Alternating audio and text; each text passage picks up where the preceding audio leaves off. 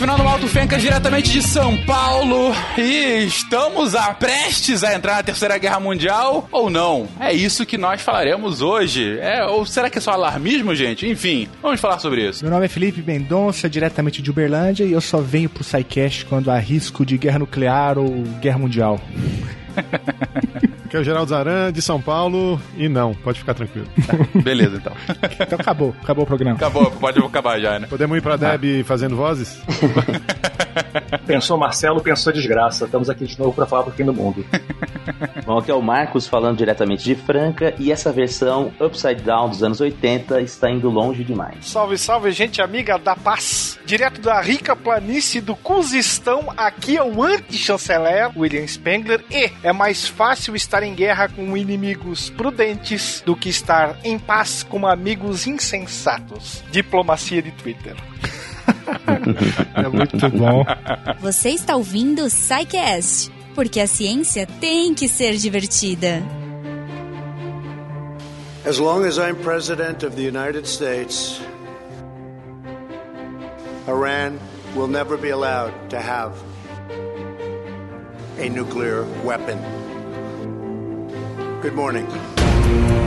Queridões, como vocês já puderam ver, estamos aqui nesse episódio, um episódio um tanto diferente, na verdade, vou até contextualizar pro ouvinte. Esse possivelmente é o episódio de mais rápida mobilização de história do SciCast. A gente tá gravando esse episódio na quarta-feira, dia 8 de janeiro de 2020, e a ideia para gravar esse episódio aconteceu há 24 horas atrás, quando a gente tava na iminência de começar uma guerra entre Estados Unidos e Irã, que nas últimas 24 horas, pelo menos, isso parece ter arrefecido um pouco, a gente vai falar sobre isso hoje. Mas, de qualquer forma, o tema continua quente e o nosso grande desafio era gravar isso na quarta para lançar lá na sexta. Se você estiver ouvindo isso, é que deu certo.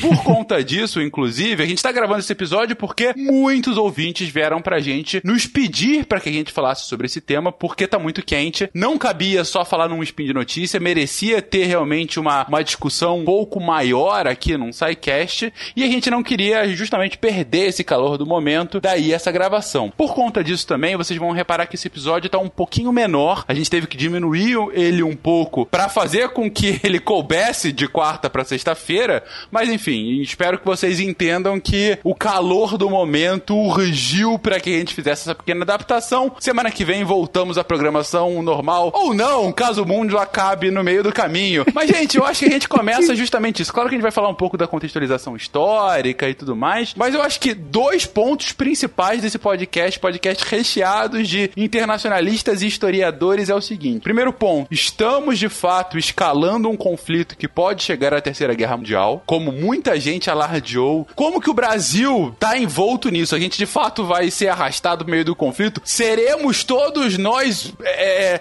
conclamados para lutar em solo iraniano defendendo o Tio Sam? Ou não? Ou tudo isso é só a internet exacerbando uma coisa que tende a acabar nas próximas semanas. Enfim, gente, esse é o assunto de hoje: Estados Unidos, Irã e, por que não, o Brasil um pouco no meio disso. Onde que a gente pode começar? Bom, se você quer começar de trás para frente, pra gente falar de conjuntura, Fencas, eu acho que o importante é pensar nessa, nessas últimas semanas, né? Você tem um aumento aí da tensão, né? Que já, já vem de algumas semanas. Na verdade, desde o início, você tem uma, uma marcação muito grande com a chegada do Trump é, ao poder e a ameaça que ele já tinha feito em campanha que ele ia sair é, do acordo nuclear. Né? Ele realmente saiu do acordo nuclear, recolocou sanções em cima do Irã. O Irã começou a responder uh, com uma série de medidas uh, diretas ou através dos seus proxies, né, dos seus aliados no Golfo Pérsico. E aí o Trump, nas últimas semanas, uh, primeiro levou ao assassinato do, do Soleimani, né? depois mais bombardeios a grupos aliados iranianos dentro do Iraque. A gente acabou de ver a resposta iraniana, que parece que foi uma resposta é, alardeada, até para não causar muito dano, dano nas instalações, mas não dano de mortes civis. E agora, como você falou, a gente está gravando na quarta-feira, vimos um, um, discurso do Trump. Parece que a tensão vai arrefecer um pouco, é, as tensões estão, parece que estão baixando, a gente não pode apostar muito, por isso que eu comecei brincando não, acho que a gente não vai ver uma terceira guerra mundial, acho que a gente não vai ver, é, um, você mencionou aí, brasileiros lutando no Oriente Médio, acho que está fora de qualquer questão. É importante dizer que o Irã é, é um país muito diferente do, do que era, era o Iraque em 2003, quando ele foi invadido, e do que era o, Afeganistão em 2001, quando ele foi invadido. Né? O Afeganistão veio de, de mais de uma década de, de conflito, primeiro da invasão da União Soviética, depois de guerra civil, que só acabou em 95, um país sem aliados regionais, um país que ainda passava por um conflito, o Talibã não tinha 100% do território, patrocinou sim terrorismo num certo sentido, né, da Al-Qaeda, foi invadido, foi invadido praticamente sem nenhum aliado regional, sem condição de, de fazer frente ao exército uh, americano. Uh, o Iraque em 2003 também, um país que desde a Guerra do Golfo em 90, 91, vinha sofrendo sanções, tinha um exército uh, bastante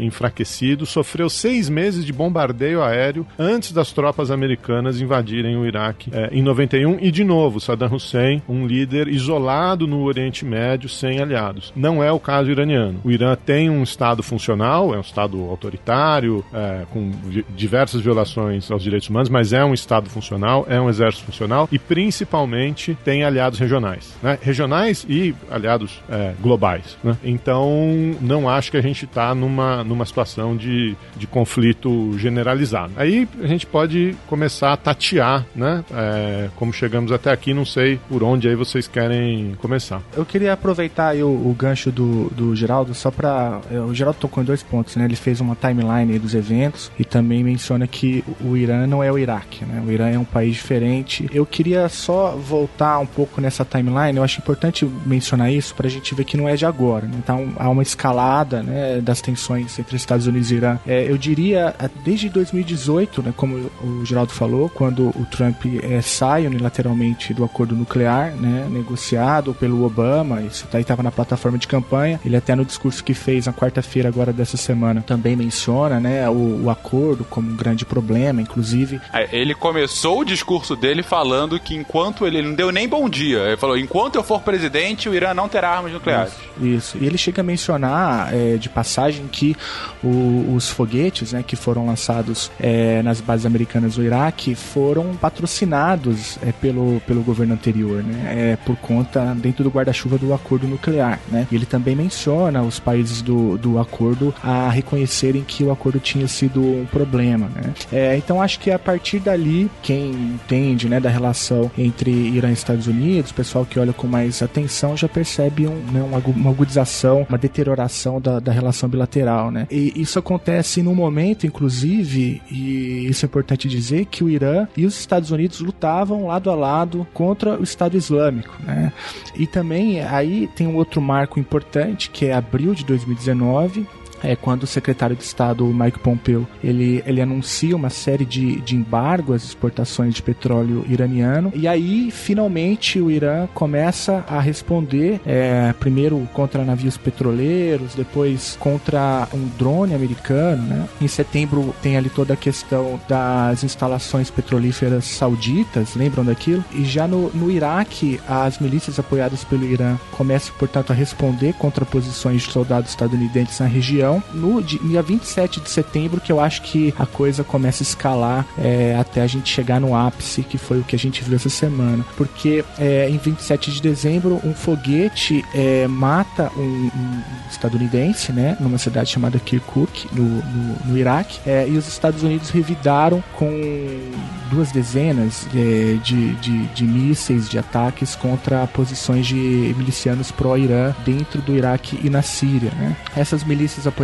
pelo, pelo Irã então respondem é, com uma tentativa de invasão da embaixada americana em Bagdá na véspera do Ano Novo, e aí que a gente começa a ver que toca no tema sensível, né? É tanto pro imaginário norte-americano, mas principalmente pro Trump, que depois twitta sobre a situação do sequestro lá, é, que a gente vai falar já já. Então a coisa da embaixada, eu acho que é um, uma, uma coisa importante que tocou, tocou no nervo. É, tocou no nervo, né? Num, que fez com que o Trump tomasse a pior decisão, que foi o assassinato do, do Soleimani. Né? E aí a gente viu toda aquela comoção que leva o ataque. Então acho que é um pouco essa timeline dos eventos mais recentes e aí ela toca em alguns nervos, né? Então o, eu acho que para a gente poder pensar então a conjuntura a gente poderia falar agora é, por que, que esses nervos existem, por que, que eles são sensíveis Exatamente. tanto para o Irã quanto para os Estados Unidos, para depois a gente voltar para a conjuntura.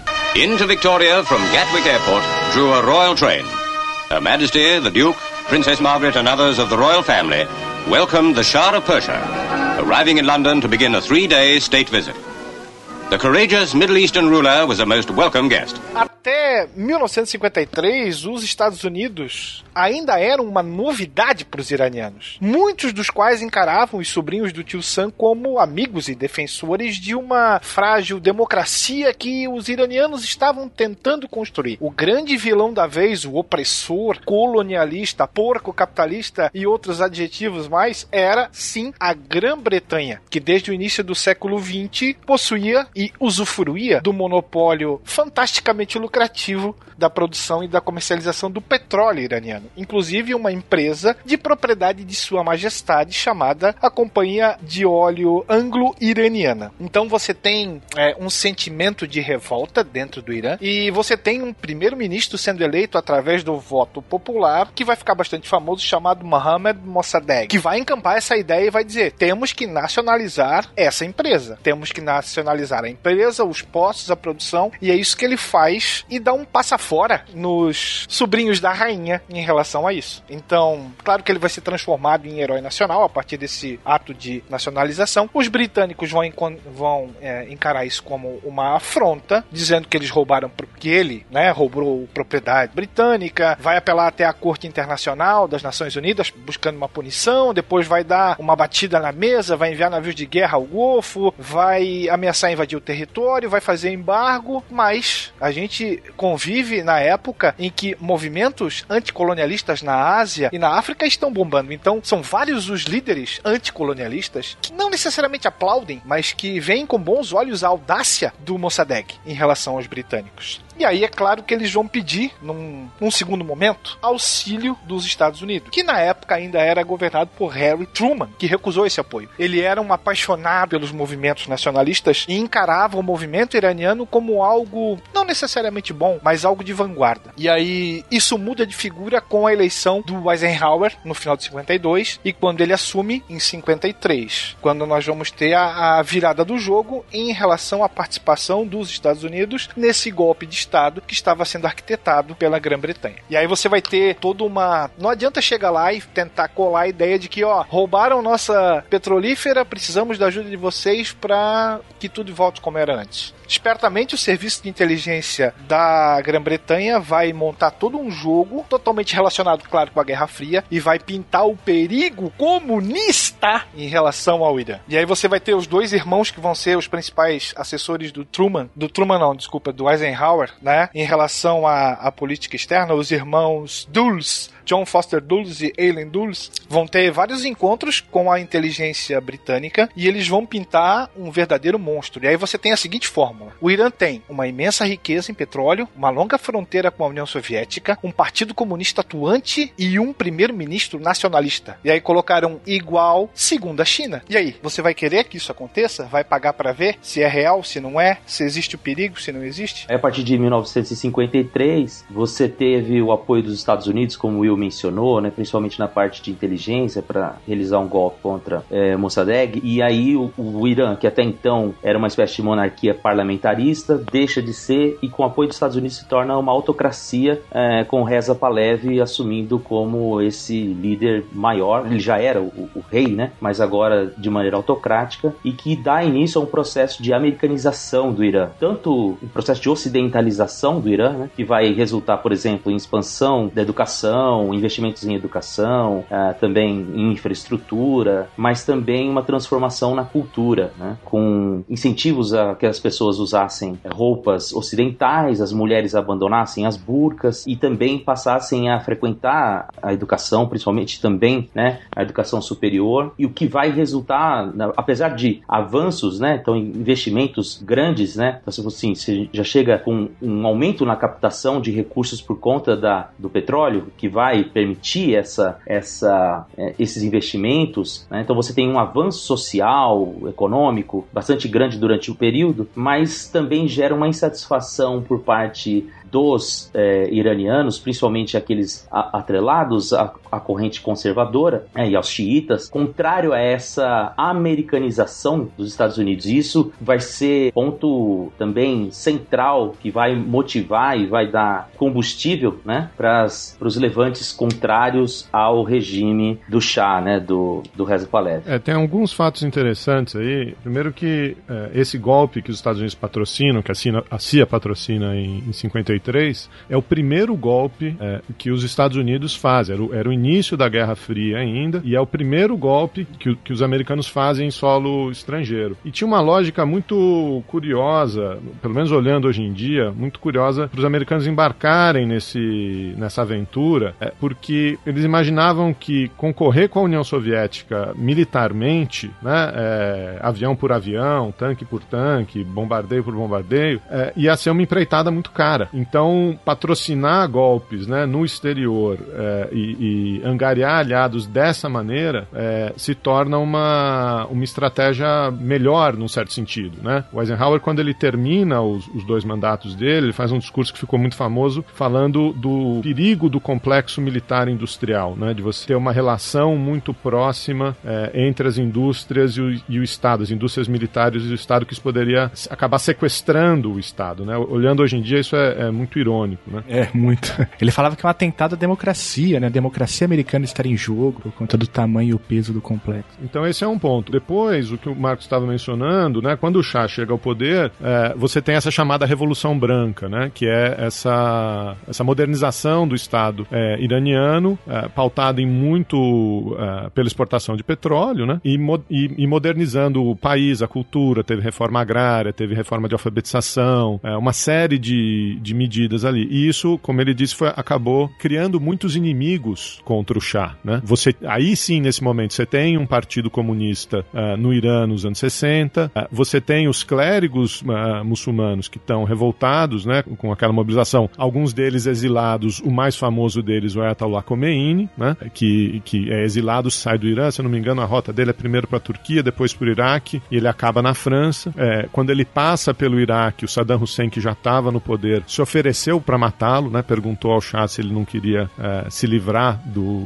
do, do Khomeini. Uh, e você também tem uma, uma revolta secular, vamos dizer assim, né? Um, um certo movimento liberal republicano dentro do, uh, dentro do Irã. A revolução foi uma junção de todas essas coisas, mas sem dúvida nenhuma capitaneada pelo Khomeini desde a França, né? Com, com aqueles discursos é, que eram transmitidos pelo rádio, fitas eram gravadas, eram transmitidas pelo rádio na população, os discursos é, escritos em panfletos e, e espalhados, não estava dada que aquela, que, que enfim, aquela uma, era uma revolução de, de muita gente lutando, é, mas é a organização desse movimento do Islã político que acaba é, vencendo, né? E aí nesse momento já os Estados Unidos, já sobre a liderança do, do Jimmy Carter, com uma postura muito ambivalente a respeito da repressão ou não das manifestações em Teherã, né? principalmente em Teherã. O Carter já com um discurso de direitos humanos, etc. Então, ele, os americanos ficam na ambivalência, os iranianos não sabem, os militares não sabem se eles reprimem ou não, aquele movimento vai crescendo. Eu recomendo a todo mundo que busque aí fotos, imagens da, da Revolução Iraniana, que realmente é um negócio é, muito marcante. É, e quando o Shah se, exila, se autoexila, né, é, as outras lideranças não têm mais o, como sustentar o poder, e aí o, o Khomeini volta da França, o grupo dele toma é, o poder, e naquele momento ninguém sabia o que estava acontecendo. Os soviéticos não entendem o que é esse movimento do Islã político, os, os americanos não entendem o que é esse movimento do Islã político, eles estavam muito fixados ainda na ideia da Guerra Fria, na ideia de que o meu principal inimigo é o comunismo, é o capitalismo, e aí o Khomeini aparece, né, esse movimento do Islã político aparece como um, uh,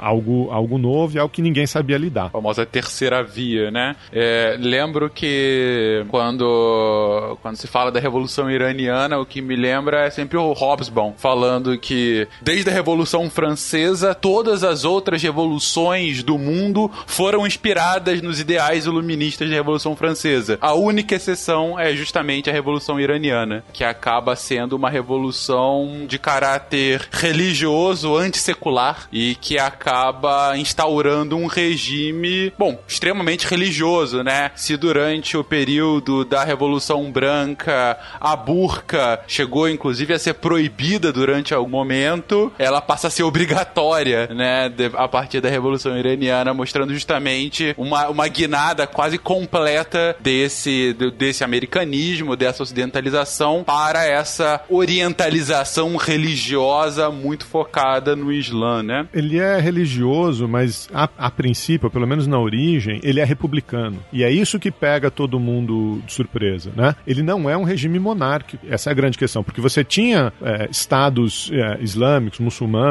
mundo afora. A grande maioria deles, né, monarquias, né? A exceção da Turquia, talvez que tentou ser mais secular até do que o Irã. Mas o, o, o primeiro estado que tenta juntar essas duas coisas, um regime é, popular ou de representação popular e não secular, é o, é o Irã do Khomeini. Porque ele mantém, né, é, é ou melhor, volta, né, a questão das eleições, é, parlamento e tudo mais, se me corrija se eu estiver errado. Apesar de, de, de, de, ficar com uma espécie de poder moderador, indica ministros também, né? Então tem essa, essa noção, a primeiro momento, que não era uma, uma monarquia é, é religiosa estrito senso, né? Retoma alguns valores é, republicanos, de representação e tudo mais, apesar da figura do, do Khomeini ficar como um, uma espécie de, de poder é, é, moderador. Agora, é interessante, né, assim, os paralelos, gosto daquela frase que se atribui ao Mark Twain, mas ninguém sabe se é dele, né, que a história não se, a história não se repete, mas ela faz rimas, é, porque o Carter, é, dizem nos Estados Unidos que ele é um excelente ex-presidente, né, porque ele tinha essas uh, ambivalências, né, é, que, que o aproximavam, por exemplo, né, ele, ele acolhe o, o, o chá, né, quando ele, o Reza Palev, ele também é, não sabe exatamente como se portar diante da revolução é, iraniana. A mesma coisa em relação a Cuba. Então sempre tinha esse discurso de que ele negociava muito com os inimigos e isso fortaleceu né, o discurso do Reagan durante a eleição, né, de que inimigo se trata como inimigo. E aí isso faz esse paralelo, essa rima histórica, né, do Obama negociando com os iranianos e o, e o Trump falando que com inimigo você não negocia, né? Inimigo é inimigo, você trata como inimigo. Duas coisas. Deixa eu aproveitar que o Marcos falou do Carter. Em 77 teve um jantar em Teherã e ele menciona o seguinte: Nosso diálogo tem sido inestimável, nossa amizade é insubstituível. Não há nenhum outro líder por quem eu sinta uma maior gratidão e amizade pessoal. Isso ele falando do Reza Palé. E nesse mesmo evento ele menciona, ele menciona que o Irã é uma ilha de estabilidade numa das zonas de maior conflito do mundo. Mal sabia ele que o tsunami já se avizinhava. Mal sabia não, Will. Se eu não me engano, esse jantar foi no fim do ano e no começo de 78 começam as manifestações. Foi de 77 para 78, é. Exatamente. E no começo de 78 começam as manifestações. O Carter quase derrubou sozinho o Reza Palev. É o canto do cisne, né, do Reza Palev. E sobre a Operação Ajax, que foi o, o nome que recebeu a intervenção estrangeira que possibilitou o golpe de Estado em 53 no Irã, tem um livro bem interessante chamado Todos os Homens do Chá, o golpe norte-americano no Irã e as raízes do terror no Oriente Médio, do Stephen Kinzer, que foi publicado aqui pela Bertrand Brasil, se não me engano. É um livro bem interessante. We continue to face a grave situation in Iran, where our embassy has been seized and more than 60 American citizens continue to be held as hostages in an attempt to force unacceptable demands on our country. E aí, Fencas, até para caminhar a conversa, é, acho que essa imagem do retorno do Khomeini, se não me engano, em fevereiro de 79, é uma imagem muito forte, né, muito potente. O Geraldo mencionou aí para procurar as imagens. E aí você tem o, o, início né, da Revolução Iraniana, e meses depois, é, em novembro do mesmo ano, de 79, a gente tem a crise dos reféns americanos no Irã, que eu citei lá no começo. E aí eu queria, eu queria é, ouvi-los aí comentando, Geraldo e demais, sobre, sobre o que foi essa crise. Sim, recorrentemente isso é utilizado pela diplomacia americana como um desses nervos expostos que a gente havia colocado, né? Como uma, da, uma das feridas que não cicatrizaram. E, inclusive, o próprio Trump fez uma menção eh, antes da, da, dessa retaliação que houve ontem, né? Que houve na terça-feira é, do Irã. O Trump havia avisado que caso o Irã retaliasse, os Estados Unidos poderia é, retaliar de forma ainda mais assertiva, inclusive contra patrimônios culturais, e eles teriam, se eu não me engano, 53 né, lugares para atacar. 52. 52, exatamente, que faria justamente essa, essa menção aos, aos reféns. E como é que foi isso, gente? Essa crise dos reféns americanos foi quando 52 cidadãos dos Estados Unidos ficaram mantidos por, como reféns por 444 dias. Se não estou enganado, era final da década de 70 início de 80, 79 a 80, alguma coisa de assim. De novembro de 79 a janeiro de 81. Isso, quando, você, quando os militantes tomaram a Baixada Americana em apoio à Revolução Iraniana, né? E foi um fracasso retumbante disso aí. Os Estados Unidos não conseguiu negociar para libertar o, o, os reféns, a tentativa de resgate foi fracassada, foi quase um Vietnã novo para eles ali. Operação Garra de Águia foi esse fiasco. Garra de Águia. É, o, os reféns acabaram sendo libertados eventualmente, mas foi, foi, uma, foi um fracasso diplomático no auge do, do, de um endurecimento da Guerra Fria, né? Tem uma escalada muito, muito rápida nos acontecimentos, né? Porque o Reza Pahlavi foge em janeiro de 79, duas semanas depois o Khomeini volta, em 1 de abril foi declarada a República Islâmica do Irã, e em novembro de 79, repara, tudo isso no mesmo ano, é que tem esse evento acontecendo, uma manifestação que vai acabar é, terminando com o cerco à embaixada dos Estados Unidos no Irã. Em dezembro de 79, a invasão da, da União Soviética ao Afeganistão, mas esse a gente fala em outro episódio. é, também estimulado por isso, né? Pelo medo de que a, a, o Irã e o Afeganistão fazem fronteira, pelo medo de que a revolução espalhasse. Mas o, o, o caso aí, em, em 79, é, a invasão da embaixada foi liderada por um grupo de estudantes, né? Tem um documentário fenomenal da BBC de 2007 chamado Irã e o Ocidente. É um documentário em três edições, achem aí na, na internet. E o primeiro episódio narra muito bem a revolução e a crise dos reféns. Uh, o grupo que invade a embaixada é um grupo de estudantes. Uh, e entre esses estudantes estava um que ia ficar famoso depois, um rapaz chamado Muhammad Ahmadinejad, que viria a ser depois presidente do Irã. Naquele momento, esses estudantes eh, discutiam qual era a maior ameaça à Revolução Islâmica, se era os Estados Unidos e o capitalismo ou se era a União Soviética e os comunistas. Uh, porque ambos os lados eram vistos como, como inimigos. E o Ahmadinejad, curiosamente, estava no, no, do lado que não queria invadir a embaixada e achava que, que os grandes inimigos eram os comunistas. Né? Mas esses estudantes organizam o, a, invasão, é uma manifestação que vira uma invasão, e aí eles, come, eles seguram esses 52 reféns e começam a, a reivindicar exatamente o retorno do Reza Palev, né, que o Reza Palev fosse extraditado para o Irã para ser julgado no Irã. E aí uh,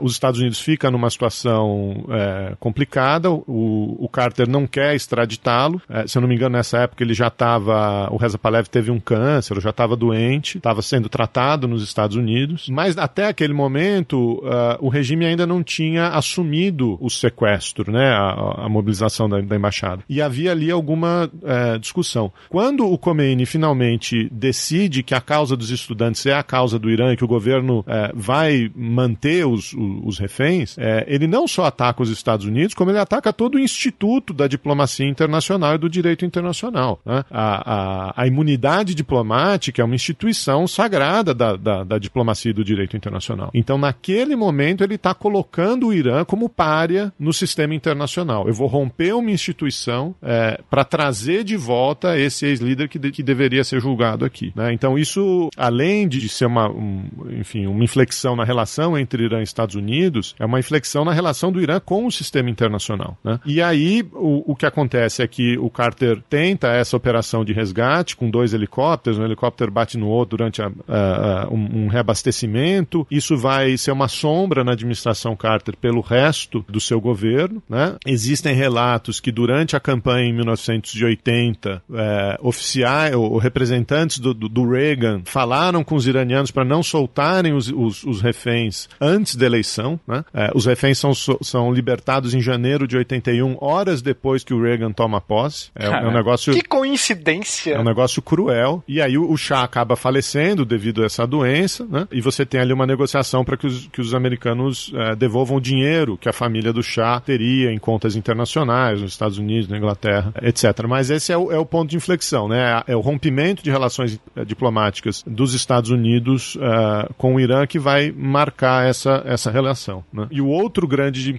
ponto de inflexão é o ano seguinte, o início da guerra Irã-Iraque. Né? Você tem um episódio em relação à, à, tomada e à manutenção da embaixada pelos iranianos que foi é, a fuga de seis estadunidenses ou americanos. Eles saem da embaixada fazendo-se passar por uma equipe de cineastas. E esse evento foi retratado num filme de 2013 chamado Argo que se não me engano foi até ganhador do Oscar daquele ano. E o, Geraldo comentou, é, os últimos 52 reféns, né, vão acabar sendo liberados no mesmo dia em que o Ronald Reagan toma posse como novo presidente dos Estados Unidos. É, bom, essas coincidências. Ah, enfim, é, mas o Geraldo cita também a guerra Irã-Iraque, né, que é uma guerra que acaba respingando mais uma vez, é, ainda mais esse relacionamento. Né? A guerra começa em 80 mesmo, né? Isso? Ou não? É, em 80, né? No, logo depois, o talvez Saddam Hussein, vendo ali a situação pós-revolução do, do Irã,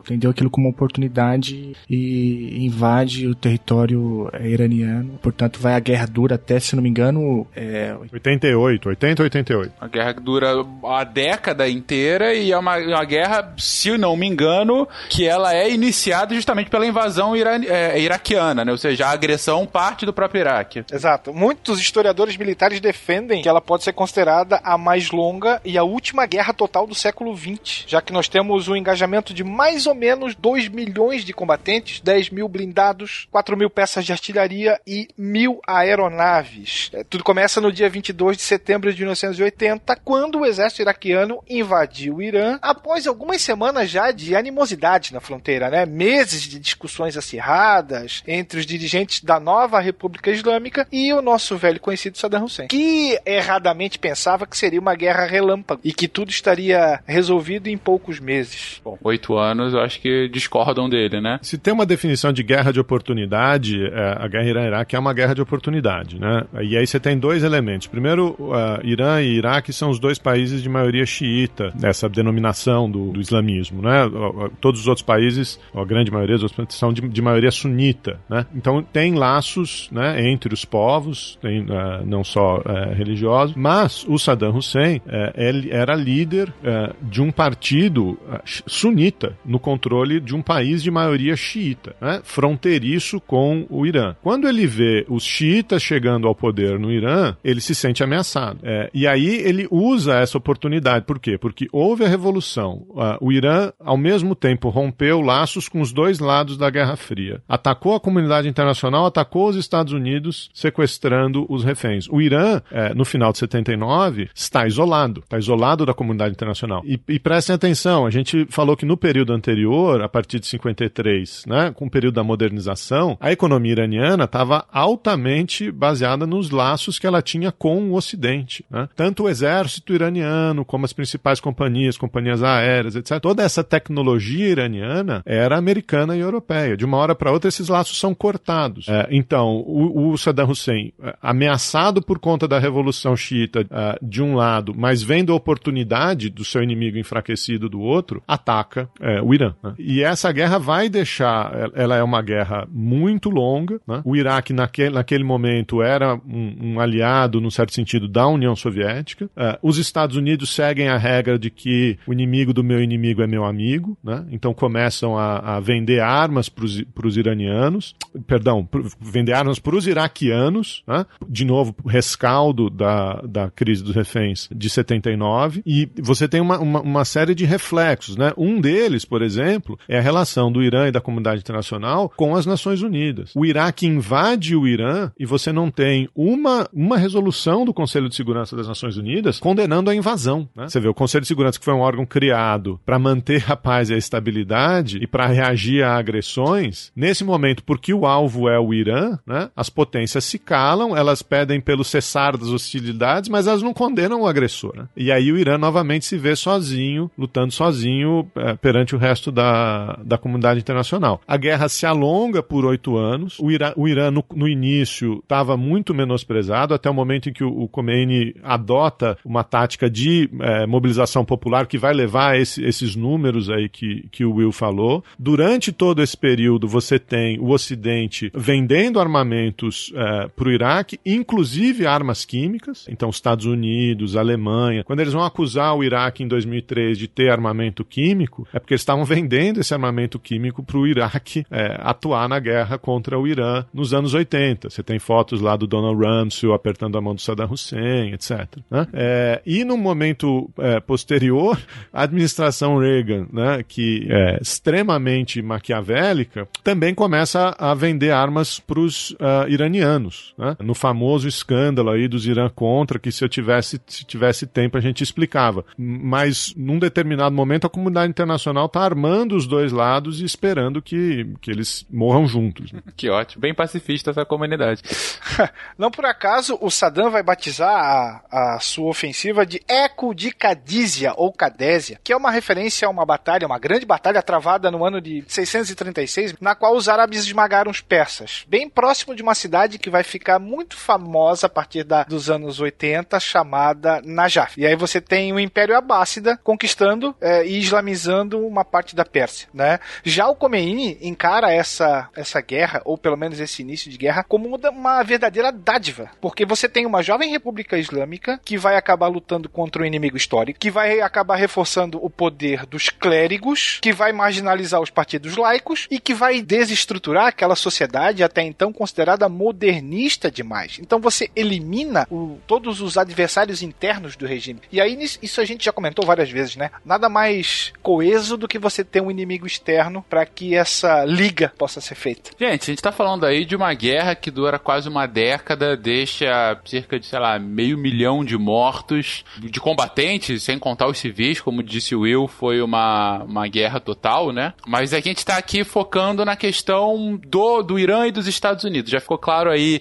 que os Estados Unidos apoia primeiramente o Iraque na guerra, depois passa a apoiar também o Irã na guerra, vendendo armas. E aí? E como que isso evolui pro que a gente tem hoje? E um ponto que até agora a gente nem citou nesse cast, que é central para entender o que tá acontecendo nesse momento aqui, que é o programa nuclear iraniano. É, onde que entra esse programa nuclear e, e, e por que a sua polêmica tão grande e motivação e centro da polêmica hoje? É, tem muito resquício ainda desse, do, do, dos anos 80, né, Fencas? Um primeiro resquício é que os iranianos uh, não confiam mais no Ocidente, principalmente nos Estados Unidos. Né? Durante todo esse período uh, do, dos anos 80, até a durante a negociação, né, para o término da, da, crise dos reféns, etc., uh, o Irã tem interlocução com oficiais do governo Reagan e, principalmente no final da década, está querendo se reaproximar. Daí tem laços no Irã. O, o, o Irã começa a negociar a soltura de reféns que tinham,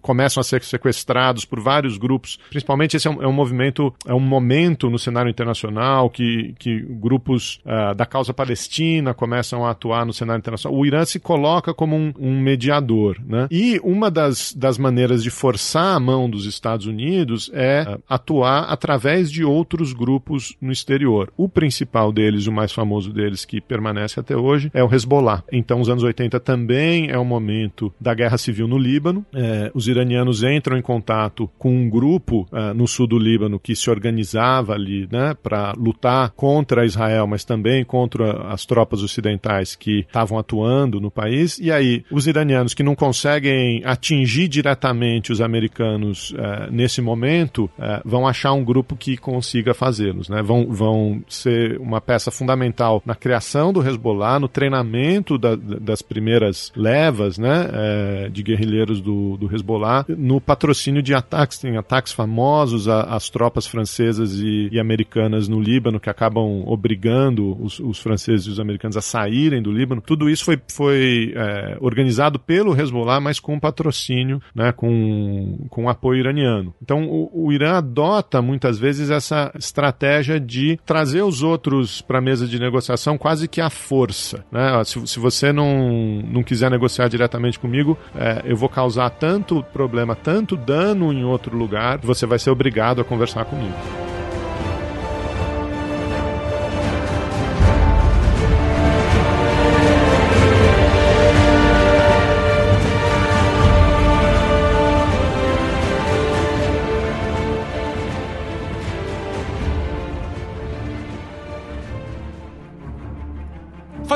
Resumo do que a gente já tava. que a gente já comentou até aqui, gente, só para o ouvinte não ficar perdido. A gente já falou aqui de um Irano que no pós-guerra tem uma eleição que evolui para um golpe que leva a uma ocidentalização do Irã ao longo dos anos 50, 60 e 70, né? Durante mais ou menos 25 anos, ele tem uma ocidentalização muito grande e uma grande influência norte-americana naquele momento. E no final dos anos 70, em 79, lá no final dos anos 70, começa um movimento movimentações contrárias a movimentações religiosas e republicanas contra esse déspota para trazer de volta um sentido mais religioso e ao mesmo tempo republicano e que traz uma corrente que é de fato uma terceira via num cenário de, de Guerra Fria, não apoiada pelos capitalistas, não apoiada pelos comunistas, mas como uma coisa diferente, única e que, que contida em si mesma. E vem a Revolução de 79 e institui esse novo regime teocrático.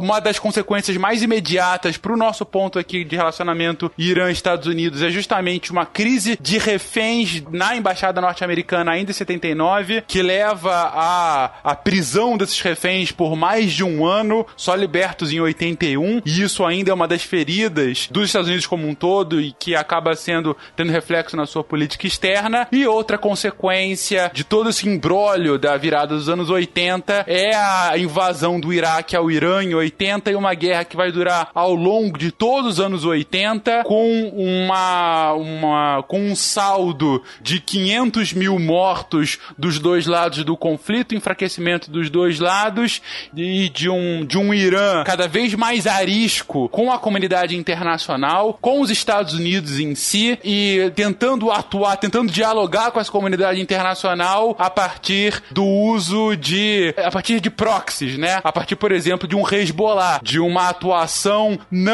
é, soberana dele, mas de outros grupos terroristas, não terroristas, enfim, outros grupos que ele acaba é, é apoiando para que possam atuar em países apoiados por países ocidentais, como no caso do Líbano, e isso vem, vem sendo uma, uma constante do Irã desde o final dos anos 80. Mas estamos aqui num mundo novo, num mundo dos anos 2000. Já aconteceu o 11, o 11 de setembro, já aconteceu a invasão americana ao Afeganistão. É, estamos aqui nos Estados Unidos, volta a ter olhos aqui para o Oriente Médio. Volta a ter o Oriente Médio como o ponto principal da sua política externa no primeiro governo Bush. E isso vai, vai continuar até os dias de hoje. Onde que entra o Irã aí? Onde que entra o programa nuclear iraniano aí? E onde isso tem reflexo agora em 2020? Na verdade, Fernando, eu ia levantar uma bola para você de que não é que os Estados Unidos voltem a ter olhos, eles sempre tiveram olhos ali. Questão que é, é importante. Acho que essa área é uma área bastante é, é, delicada e bastante relevante, tanto em termos geopolíticos quanto em termos estratégicos, porque talvez o grande parceiro norte-americano seja Israel. Israel é o convívio diário com o Irã e é uma forma de. É, é, a presença norte-americana ali ajuda a reforçar Israel e, de certa maneira, ameaça, gera aquela sensação de insegurança ao Irã. Rapidinho aqui, vou fazer uma outra referência aqui para o ouvinte que quiser. Procura um TED Talk de um iraniano chamado Trita Parsi, é, que ele explica muito bem esse período. Né? E aí vou pegar o gancho do Marcelo da relação com Israel. É, Israel, nesse período da Guerra Fria, seguiu o que a gente chama da doutrina da periferia. Né? Israel está cercado de estados árabes inimigos, Iraque, Síria, Jordânia, Egito. Então ele busca alianças num, num segundo, numa segunda esfera, numa esfera periférica, né? de países que não são árabes, né? principalmente Turquia, naquele momento ali a, a Turquia uh, do Ataturk, né? E o Irã. O Irã, até 79, o Irã uh, do Shah Reza Pahlavi, o Irã aliado com o Ocidente. Então, essa esfera exterior acabava equilibrando um pouco, na medida do possível, os vizinhos árabes mais ameaçadores de Israel. Quando acontece a Revolução Iraniana, essa doutrina da periferia continua. E você tem aí uma série de visitas de funcionários de Estado israelenses uh, ao Irã, escondidos, claro, né? Porque uh, isso não podia ser público. Uh, mas essa, essa cooperação entre Israel e o Irã continua. É, principalmente por quê? Porque eles tinham um inimigo em comum que era o Iraque do Saddam Hussein, que era uma ameaça para ambos, né? Você está falando da guerra Irã-Iraque. Então, ao mesmo tempo que o Irã está apoiando o Hezbollah no Líbano, que é um inimigo declarado de Israel, Israel não vira as costas para o Irã e sabe da importância estratégica de equilibrar né, o Irã, equilibrar o Iraque do Saddam Hussein, que é a maior ameaça, com o Irã. O que, que acontece no, nos anos 90? Você tem o fim da Guerra Fria, a dissolução da União Soviética, que era o principal apoiador do Saddam Hussein, e você tem a Primeira Guerra do Golfo. Então, de uma hora para outra, uh, o Iraque deixa de ser uma ameaça. O Saddam Hussein está cercado, tem tropas americanas na Arábia Saudita, tem sanções econômicas no Iraque, uh, o Saddam Hussein está enfraquecido, por consequência, o Irã perde a sua importância estratégica. Né? E aí, de novo, o Irã, no início dos anos 90, vai querer voltar né, para a mesa de negociação no cenário internacional é, e aí começa a tentar boicotar o processo de paz entre palestinos e israelenses para que é, os Estados Unidos voltem de novo o, os olhos para o Irã. E isso funciona numa, num certo sentido. No final da administração Clinton, é, a gente tem uma reaproximação entre Estados Unidos e Irã numa iniciativa diplomática que ficou conhecida como Diálogo das Civilizações. Então você tem visitas de americanos ao Irã, visitas de, de iranianos aos Estados Unidos, equipes esportivas dos dois lados indo para um lado e para o outro. Então você está numa trilha, no final dos anos 90 e início dos anos 2000, é uma trilha de reaproximação entre os Estados Unidos e o Irã. E tudo isso muda com o 11 de setembro. Muda de novo, é, ironicamente, por quê? Porque no Afeganistão, a Al-Qaeda também é um inimigo do Irã. Né? Antes de entrar até no 11 de setembro, eu colocaria até o seguinte: o Irã foi um aliado bastante, um aliado informal, bastante forte do Ocidente na guerra da Bósnia. E, né, em geral, na, na, na, guerra contra o Milosevic, porque soldados do Hezbollah iam lutar junto às etnias bósnias, as etnias a, a, a muçulmanas, desculpa, na, na guerra contra os sérvios. E isso gerou uma grande apreciação do Ocidente ao Hezbollah e ao Irã. Você tinha essa, esse elemento ali, inclusive no, no, na, no, cerco a Sarajevo, do Hezbollah foram um fator bastante determinante para a manutenção da cidade intacta, ainda que cercada. Tudo isso só faz mais surpreendente o, o, o passo seguinte, né? Porque você tem os ataques da Al-Qaeda, ataques que uh, o, o, o Al-Qaeda e o Talibã, que eram aliados estratégicos ali dentro do Afeganistão, o Talibã, meses antes, ataca uh, a Aliança do Norte, né? A liderança da Aliança do Norte uh, no Afeganistão, que eram aliados iranianos. Depois dos ataques, os iranianos fornecem inteligência para os americanos e fazem laços, né? Entre o exército americano e as tropas da Aliança do Norte dentro do Afeganistão. Então você tem um, um auxílio, uma participação ativa ali na invasão do Afeganistão, no combate ao Talibã e no combate à Al-Qaeda. E em janeiro de 2002, o George W. Bush, no discurso do Estado da União, proclama a famosa frase do eixo do mal, em que ele diz que os estados patrocinadores de terrorismo uh, no cenário internacional são o Iraque, a Coreia do Norte e o Irã. Então isso pega de surpresa os iranianos, não que eles não fossem patrocinadores de terrorismo, né? É, mas essas relações elas são muito mais nebulosas e muito mais cinzentas do que o, o Bush coloca ali, né? Ou você tá com a gente ou você tá contra a gente. Esses são os nossos inimigos declarados. E aí você recomeça, né, toda uma, uma relação de animosidade contrária do que vinha acontecendo entre Estados Unidos e Irã. No final desse ano, a inteligência americana divulga informações de que o Irã teria um programa nuclear é, secreto. Né? É, essas informações tiveram que ser confirmadas pelos iranianos porque realmente é, eles teriam. E aí você começa todo um outro processo nas Nações Unidas sobre o programa nuclear, sobre o que está acontecendo, sobre sanções, etc. Iran aggressively pursues these weapons and exports terror, while an unelected few repress the Iranian people's hope for freedom.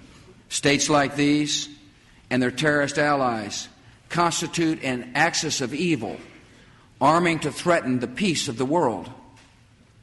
By seeking weapons of mass destruction, these regimes pose a grave.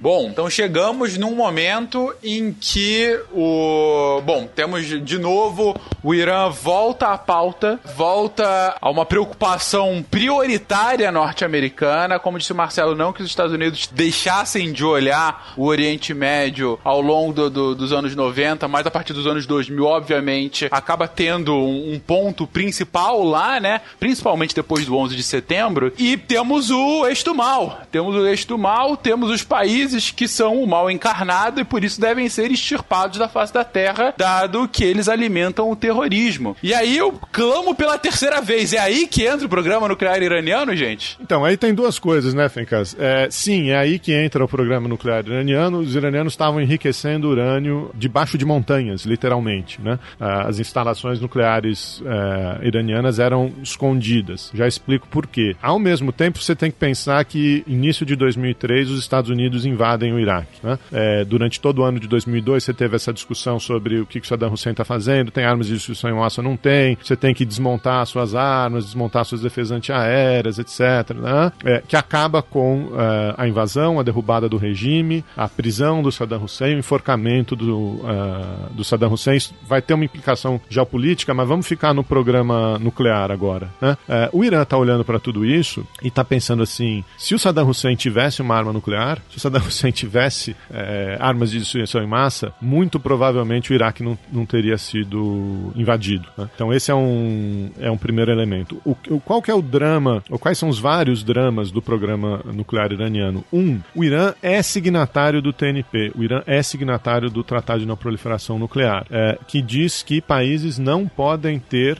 programas nucleares com fins bélicos. É, eles podem ter programas nucleares para fins pacíficos, e aí fins pacíficos, normalmente a gente está se referindo à, à, produção de energia ou pesquisa, né, principalmente pesquisa médica, mas eles não podem ter programas nucleares com fins bélicos. Quando uh, foram divulgadas as fotos de satélites que os iranianos teriam plantas de enriquecimento de urânio debaixo de montanhas escondidas, os iranianos acabaram assumindo, mas também acabaram dizendo que, olha, a gente não notifica a Agência Internacional de Energia Atômica, mas esse não é um programa bélico, esse é um programa para fins pacíficos e a gente tem direito de ter isso. Estou fazendo uma, uma simplificação grosseira aqui, tá? Por que que os pro... Ah, então por que que os programas estão debaixo de montanha? Bom, porque nos anos 80 Israel saiu por aí bombardeando reator nuclear dos seus vizinhos árabes e a gente não quer correr esse risco, então a gente enterrou tudo debaixo da terra para não ser bombardeado. Isso é verdade. Qual que é o argumento iraniano? O argumento iraniano é, olha, a gente tem muito petróleo, a gente não tem problema de energia, mas eu quero produzir energia elétrica em usina nuclear e quero ter um programa de pesquisa. Aí você tem todo uma, uma um problema, o, o pessoal aí do,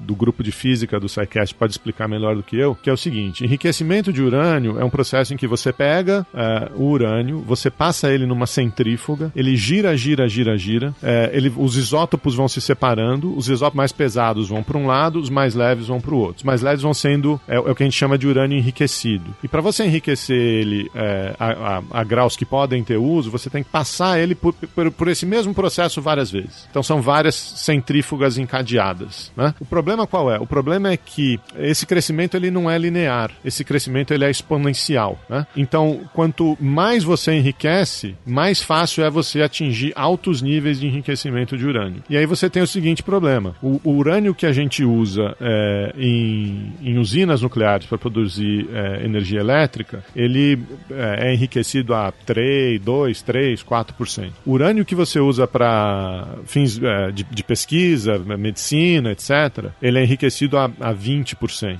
20 e poucos por cento. O urânio que você usa para armamento nuclear, ele é enriquecido a, a mais de 90%. Só que a barreira tecnológica para você ir do 20 ao 90, ela é muito menor, porque a curva de enriquecimento é, é exponencial, ela é muito menor do que para você ir é, de 0 a 2 ou de 2 a 20. Né? Então, é, tendo esse, o controle dessa tecnologia, fica muito fácil para o Irã é, enriquecer urânio para pôr dentro de bomba. Né? E é aí que toda essa conversa sobre o programa e sobre o funcionamento ou desligamento das centrífugas é, começam. Né? Você tem um outro elemento importante que é, durante todo esse período que a gente tem falando, o Irã desenvolveu um programa de mísseis é, de, de, de, primeira linha. Né? O Irã, inclusive, fornece mísseis para todos esses satélites e esses outros grupos que a gente tem falado aqui, Hezbollah, no Iêmen, etc. Né? É, então, se o Irã consegue o controle da, da, da tecnologia nuclear, é muito fácil para o Irã colocar isso dentro de um míssil, essa ogiva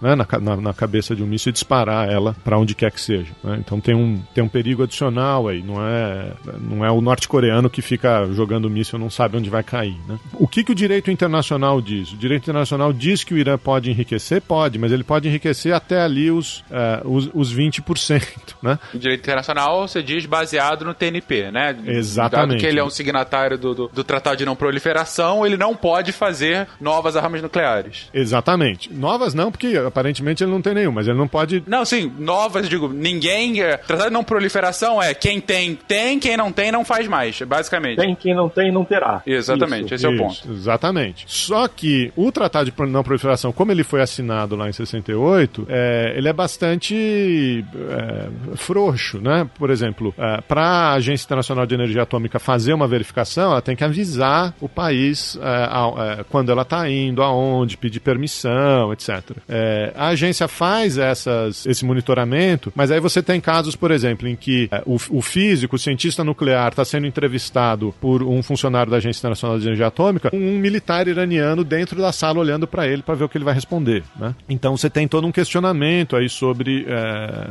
so, sobre essas, é, sobre a eficácia do monitoramento. Para combater isso, existe um protocolo adicional ao TNP, que é o protocolo de 1995, que aí dá muito mais autonomia à Agência Internacional de Energia Atômica. O Irã acabou assinando esse protocolo, mas ele nunca ratificou, nunca implementou esse protocolo. É, então, é, a princípio, o Irã é, não fez nada ilegal frente ao direito internacional. Pode ser altamente é, discutível e perigoso e questionável, é, mas não, não tem contravenção. Ele assinou um protocolo em 60, ele assinou um tratado em 68, que aparentemente ele está cumprindo, porque a gente ainda não viu explosão nuclear nenhuma, é, e ele, ele não comunicou que ele tinha enriquecimento de urânio, isso foi uma contravenção, mas ele já comunicou, é, e o protocolo que forçaria ele a dar mais liberdade né, na, na, no monitoramento, ele ainda não ratificou, então ele também não pode ser penalizado por isso. Né? A comunidade internacional, é, no conselho, principalmente no Conselho de Segurança das Nações Unidas,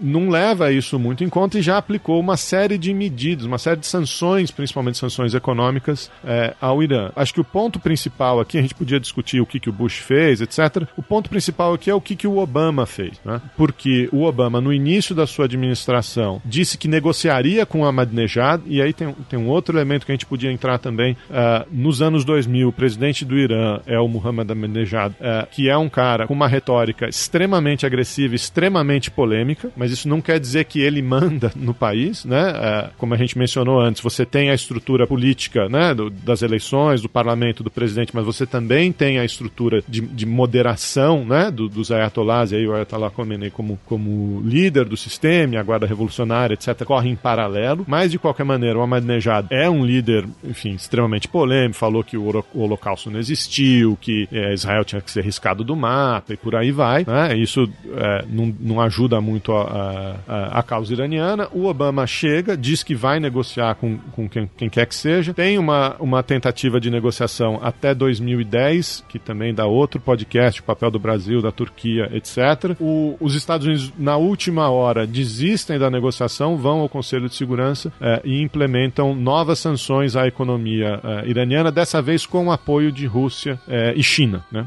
E aí você tem um período de 2010 a 2015 em que o Irã é punido gravemente por essas sanções econômicas com apoio da comunidade internacional. É, isso, em boa medida, faz com que o Irã é, negocie um acordo. É um acordo extremamente parecido com o de 2010 que tinha sido deixado para trás, mas esse acordo basicamente dizia o quê? Basicamente dizia que o Irã ia voluntariamente cessar o enriquecimento de urânio nas suas centrífugas. O que eles tinham de urânio enriquecido enriquecido a 20%, é, eles iam mandar para fora do país, e aí Turquia e Rússia são moderadores, né? São, são brokers desse, é, desse acordo. Se o Irã quisesse enriquecer urânio para fins de, de, energia elétrica, etc., ele ia receber esse urânio uh, de fora, você ia ter uh, monitoramento adicional aí de inspetores, tanto da IEA quanto uh, dos Estados Unidos. Em troca dessa suspensão, as sanções econômicas seriam levantadas. Né? E aí a economia, a economia iraniana poderia negociar com o resto do mundo novamente. Esse acordo cobria o programa nuclear, mas não cobria outras coisas que o Irã faz que são altamente questionáveis na comunidade internacional. Não, não incluía o programa de mísseis iraniano, que é extremamente perigoso. Não, não, não, incluía a relação do Irã com grupos como Hezbollah, etc, etc. Ele cobria apenas o, o programa nuclear. E, o, e o, a administração Obama olhava para essa negociação como um mecanismo de construção de confiança. Né? Chegamos até aqui, colocamos esse acordo em vigor. O acordo de 2015 a 2020. Até 2020 o Irã deveria ratificar esse protocolo de 95 do TNP e aí está sujeito também a é, inspeções mais rigorosas da comunidade internacional e aparentemente as coisas estavam é, funcionando. Até que chega o Trump. E aí o Trump, já com uma retórica de campanha é, de que esse acordo era uma balela, porque fortalecia o Irã, é, que era o pior acordo da história americana, promete sair do acordo. Demora alguns meses, demora quase dois anos, na verdade, para sair do acordo, porque todos os relatórios de inteligência dos americanos e da comunidade internacional diziam que o Irã estava cumprindo o acordo. Né? É, ele sai unilateralmente. O acordo era um acordo multilateral, negociado por, pelas potências do Conselho de Segurança. Né? Ele, Estados Unidos, rompe o acordo sozinho. Né? E aí recomeça essa escalada aí que a gente narrou no começo do programa. After two years of negotiations, we have achieved a detailed arrangement that permanently prohibits Iran from obtaining a nuclear weapon. It cuts off all of Iran's pathways to a bomb. Então, só retomando o que o Geraldo comentou até agora, gente, para fixar. A gente está falando aqui de um momento em que o Irã, com medo do que aconteceu com o Afeganistão e depois com o Iraque, pudesse acontecer com ele, ou seja, que os Estados Unidos unilateralmente invadissem o país, depusessem seus líderes, porque colocariam o Irã, já colocaram no eixo do mal, ou seja, eles seriam o próximo a acontecer isso. Então, eles veem as armas nucleares como uma possibilidade para criar essa, essa dissuasão ante os Estados Unidos. Olha, se eu tenho armas nucleares, eles vão pensar duas vezes antes de me invadir. E por isso retomam um programa nuclear que estava mambembe aí, um programa esse que não tinha ainda tecnologia necessária para um enriquecimento é, completo do urânio para que ele virasse armas, mas que é, de fato era uma evolução quase que natural e cada vez mais próxima ante esse crescimento exponencial da tecnologia. É, sanções contra o Irã são levantadas no final dos anos 2000 e início dos anos 2010. Uh, ah, sanções essas justamente impostas para impedir que o Irã tivesse acesso a armas nucleares, o que iria contra a sua assinatura do TNP. É, essas sanções acabam dando como resultado, lá para 2015, 2016, o início de uh, acordos entre o Irã e a comunidade internacional em que eles se comprometeriam a não fazer mais o enriquecimento, eles abandonariam o enriquecimento do urânio como um todo, no máximo comprariam o urânio enriquecido para a produção de energia, e com isso as sanções econômicas seriam levantadas e ele poderia voltar a ter um comércio normal com o resto do mundo. E esse é o acordo que estaria em vigor até agora, até que com a entrada uh, do Trump agora, é, o Trump unilateralmente sai do acordo, o acordo então na prática começa a se desfazer e a gente chega uh, a estar tá. Na verdade, o Geraldo falou, e aí chega o Trump. Eu diria que não. Na verdade, a coisa mais linda dessa história, talvez a coisa mais. a beleza poética disso tudo, é que não é que chega o Trump. Chega um sujeito que não sabe jogar as regras do jogo. Porque o Trump, ele, ele não é político. O Trump é um sujeito aleatório que tá lá. E ele, por ser aleatório, ele não sabe os freios e constrangimentos que motiva a política. Tanto que é, as decisões que ele toma, ou a maneira como ele se expressa, é, acaba sendo, eu vou usar, eu vou me arrepender de usar essa palavra, são inovadoras, porque ele não sabe fazer diferente. Então ele quebra todo um protocolo, toda a liturgia de um cargo ali. Quebrar a liturgia de cargo sem querer fazer referência a outros lugares como aqui, mas enfim. É, e portanto, as decisões que ele vai tomar não são decisões tomadas a partir de quando falar o Reagan pediu para segurar a libertação dos reféns porque ele queria que fosse. Não, ele toma as decisões porque deu na cabeça dele. Ele acorda e fala: hoje acordei beligerante hoje acordei trollador. Ele vai fazer isso. Tanto que chega o Trump agora nessa. nessa tem, tem relatos, tem entrevistas com, com membros do gabinete dele dizendo como, assim, assessores políticos experientes ou com graus de experiência diferentes falavam assim: olha, nós levamos uma série de posições para eles, das mais bizarras às mais razoáveis. Porque a gente, ou, ou, ou no, no processo decisório político, você coloca as decisões mais bizarras na mesa para as decisões mais razoáveis parecerem melhores ainda. E o sujeito escolhe as mais bizarras, o sujeito escolhe as mais improváveis. Tem uma matéria do Times, saiu anteontem, ou saiu ontem, talvez, deve sair ontem, porque afinal de contas saiu ontem. Foi o seguinte: os analistas dele deram a opção, bora bombardear o sujeito. Mas era uma ideia tão irracional, tão fora do, do, de um critério de razoabilidade, que eles pensaram, vou botar isso porque, porque o que nós queremos vai ficar mais fácil. E o sujeito bota o olho e fala, bora explodir. Então, por isso falei, a beleza poética disso tudo é isso. Porque toda essa discussão que nós tivemos, a da década de 60, 70, a revolução no Irã, a guerra da década de 80, contenção, dissuasão nuclear e tal, tudo isso passou por um processo, uh, um, um, um, mínimo de razoabilidade, ou como a gente vai falar em política nacional, um mínimo de, de lidar com a ator racional. E agora a gente não tem mais isso. O seu ponto aqui é,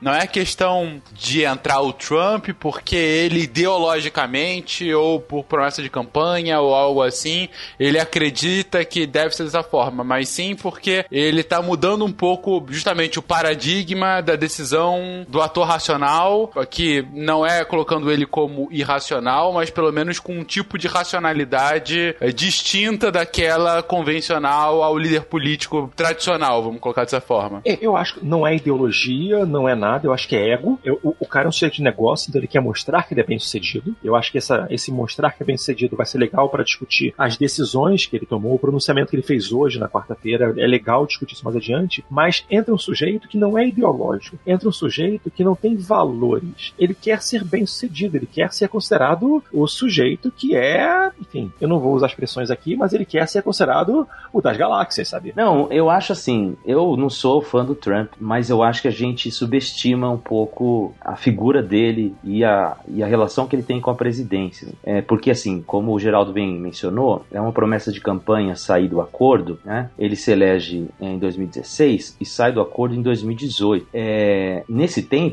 tem a guerra contra o ISIS e eles são aliados do Irã. Depois que o problema do ISIS é resolvido, né, é que ele, ele vai atrás da promessa né, de campanha dele. Então, assim, não é tão irracional assim. Não, não foi a primeira coisa que ele fez. E por outro lado, é, do ponto de vista, por exemplo, muito se falou que isso foi algo para desviar as atenções do processo de impeachment dele. E eu acho muito pelo contrário. Né? Para ele já é um problema superado o impeachment. Ele já está pensando nas eleições. Né? E algo ficava ruim para a base eleitoral dele, né? e a gente tem que pensar que a base eleitoral dele é, e, e, e até mesmo ideológica, né? já não é mais o neocon, né? neocon que apoiava o Bush, até por isso líderes históricos do Partido Republicano muitas vezes se colocam contra o, o, o Trump. Né? É uma outra vertente né? que é chamada de paleoconservadores né? nos Estados Unidos, que até incentivaram ele a ter esse discurso mais isolacionista. Existe uma, uma resposta dele diante do, da questão da embaixada que poderia ser um custo político para as eleições. Então, nesse exato momento, se não acontecer mais nada, né? Se não, a gente pode estar discutindo aqui e acontecer alguma coisa a gente não viu, né? Mas nesse exato momento, do jeito que está, ficou excelente para ele, porque ele é, saiu sem nenhum americano morto, ele matou o, o, o, sujeito que ele dizia que fomentava as, a, as ações contra os Estados Unidos é, no Iraque, e aí ele tem um discurso ainda de falar que boa parte desse ataque que o Irã fez é resultado da cooperação que os democratas tiveram com, com o Irã, né? E fala, olha, é, a gente é assim que a gente trata inimigo. Então, eu não sei se é tão aleatório assim, sabe? Eu, eu claro que eu questiono, eu questiono o que ele, o que ele faz. Não sei se são as melhores saídas, mas eu não sei se é tão aleatório assim, sabe? É porque você consegue ver um padrão ali nessa, nessa atuação dele. Marcos, desculpa, é uma coisa assim, eu, eu, eu só vou discordar de você. Eu não tô falando que ele seja irracional. Eu acho que ele, ele opera fora de um espectro que os analistas políticos, os assessores políticos ou os estadistas operam. A lógica dele é diferente, porque não, eu sou péssimo com data, eu sou péssimo com nome, mas ele já deu declarações na década de 90 de que ele ia, de que ele, ele seria democrata, mas ele se, se ele fosse candidato à presidência, ele estaria para os republicanos, seria mais fácil ganhar. Então essa base, ao meu ver, e olha só, eu vou entrar de, de igual para igual contigo e com o Geraldo, que são especialistas especialista dos Estados Unidos da história, essa base, ele pegou a base porque é conveniente. Então ele age, as escolhas dele são inovadoras e de, de novo eu vou me arrepender depois que escutar dizendo que ele é inovador e que ele seria positivo, é porque ele tá fugindo do, do tradicional. Então, mas o recuo de hoje alegra a parte dos conservadores, né, dos republicanos mais antigos, entende? Então, ao mesmo tempo que ele agrada a base dele fazendo o ataque, por outro lado, o recuo agrada o restante dos republicanos. Mas você acha que ele recuou isso hoje? Eu acho que sim. Cara, eu achei que ele deu um checkmate ali que foi, foi genial. Eu acho que aí ele jogou como grande. Sim, acho, acho, acho que ele jogou como um adulto. E aí eu vou jogar como adulto porque vai sair aquele livro do Daniel Dresner sobre o, o presidente, né? O, o Trump como um toddler, em que ele faz, ele faz piadas dos assessores tratando como criança. Eu acho que ele ali foi, chamou na mesa, bateu o truco e ganhou. Não, Marcelo, eu, eu acho que a, a, sua primeira fala talvez é, tenha sido um, um pouco mais é, polêmica do que o que você disse agora. É, é claro que o Trump não tem ideologia nenhuma, etc. Mas ele é um animal político. Né? É, aliás, ele está se mostrando um animal político muito superior aos seus concorrentes. Né? Ele ganhou uma primária republicana contra 11 outros candidatos, contra gente que era tida como favorita muitas vezes na frente dele. Né? É, as pessoas diziam que ó, a aprovação dele vai cair, o governo vai ser um desastre, ele não fez isso, não cumpriu a promessa tal, o Obama quer quer tá aí, né? E ele continua surfando a onda, né? As o, os outros atores políticos estão circulando em volta dele, não o contrário, ele tem essa gravidade, né? Você pode dizer que ele não está jogando pelas regras do jogo tal qual é, a gente entendia? É, pode dizer isso, sim. Agora, é, é o que você falou, não é falta de racionalidade, né? Não é porque... Não é simplesmente a, a, é a opção, o, o assessor chega lá e ele escolhe a mais maluca, não é isso não. Ele tem timing, ele tem uma relação com o público que poucos têm, ele lê o eleitorado de um jeito que pouca gente é, lê, e não é à toa que veio agora, que veio no início das primárias no geral, principalmente da campanha democrata, que veio depois do impeachment. É, também não é à toa que ele que ele está recuando, né? Ele sempre disse que não ia mais mandar tropa mais para o Oriente Médio. Também não acho que é à toa que ele faça isso no momento em que o parça dele lá em Israel está numa situação política muito complicada, porque isso vai favorecer o Netanyahu bastante, né? Então tem uma, uma, uma leitura importante aí. Eu só não acho que é que é maluquice. Ele é um, um, um operador. Por mais que a gente discorde dele, ele é um operador que tem que ser levado a sério. Senão a gente já perdeu o jogo de, de saída, né? Não, mas eu não, eu não acho que ele é louco. Eu acho que ele tá pervertendo as regras. E assim, é, é, é, ele pega as regras, ele poderia seguir as regras, ele poderia quebrar as regras, ele poderia alterar as regras. Ele tá alterando. A, a minha visão é essa. Não, eu tô adorando a, o, o embate aí. Eu acho que eu concordo com partes de cada uma das falas, assim. Eu entendo que o Geraldo fala, há uma, há uma racionalidade. O Trump, ele é um sujeito lunático, um sujeito asqueroso, é um misógino, xenófobo, tudo isso a gente sabe. É, me perdoem se tem algum ouvinte do SciCast que curte o, Trump, mas ele... É, a gente tem que chamar as coisas pelo nome que tem, né? É, e ele é tudo isso e um pouco mais. É, e tem um cálculo, né? Tem um cálculo. Tem um cálculo que é esse que o Geraldo mencionou, que é um cálculo político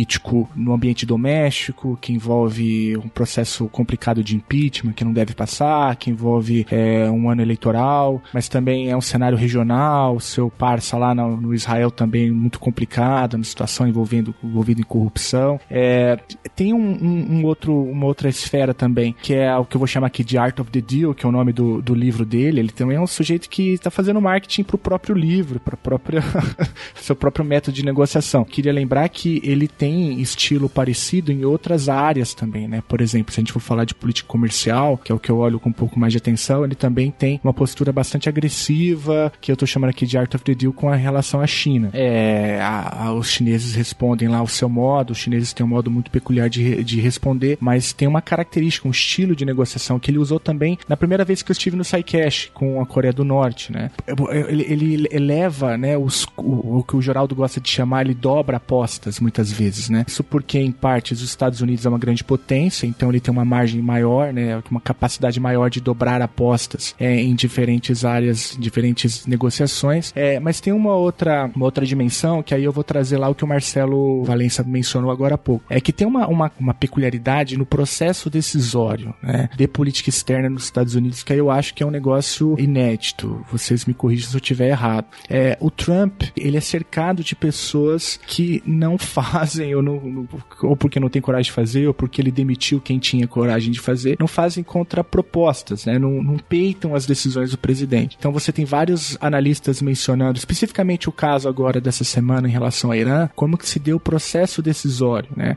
Como que não tem é, é, gente ali naquela alta cúpula do Pentágono, da, da daquela é, dos assessores de segurança nacional, é, que ele se cerca de pessoas que não, não tem muito contraditório. E aí, agora, mais, mais pra frente a gente vai descobrir o, o caso do assassinato do Soleimani é, é um caso muito peculiar, porque pelos relatos que a gente está vendo agora, e o Marcelo citou a, o artigo da revista Time, é, é, uma, é um procedimento meio que comum você colocar uma opção, né, um cenário absurdo, para que os cenários é, medianos, mais moderados, se tornem é, mais plausíveis, né? E aí, quando você tem aquele evento no, na virada do ano, na tentativa de invasão da embaixada no, no Iraque, é, o cara paga e dobra a aposta e compra a, a opção que ela tava ali para não ser usada, né? Ela tava ali justamente para poder tornar as outras mais plausíveis. Então tem uma, uma questão, ah, eu concordo que há uma racionalidade, mas tem um problema que eu, eu, eu tô tentando identificar aqui no processo decisório, né? Que envolve todo um aparato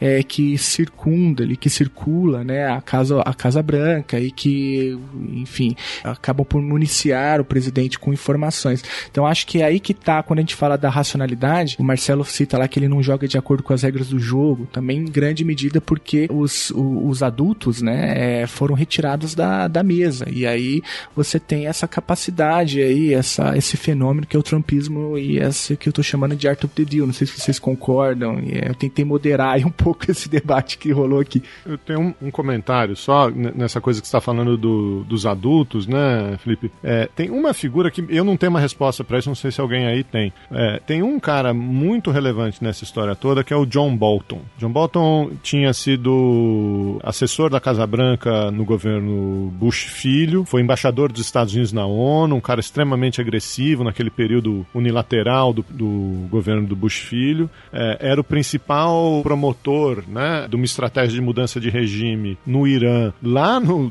de 2001 a, a 2009 no governo do Bush filho e durante o governo do Trump. Foi assessor de segurança nacional do Trump até um pedaço aí de, de 2019. Ele era o cara que queria invadir o Irã. Ele era o cara que queria derrubar o regime. E ele foi embora da Casa Branca, foi mandado embora. Né? Então, essa demissão do Bolton não casa com esse ataque ao Soleimani agora, no começo do ano. Né? Eu, eu acho que se o Trump quisesse mesmo perseguir essa estratégia de, de mudança de regime, é, as visões do Bolton e o, e o, papel dele dentro da Casa Branca seriam mais proeminentes, não teria sido demitido. Né? Mas enfim, esse é, um, é um, uma interrogação aí que eu não, que eu não sei responder o que, aconteceu nesse, nesse caso.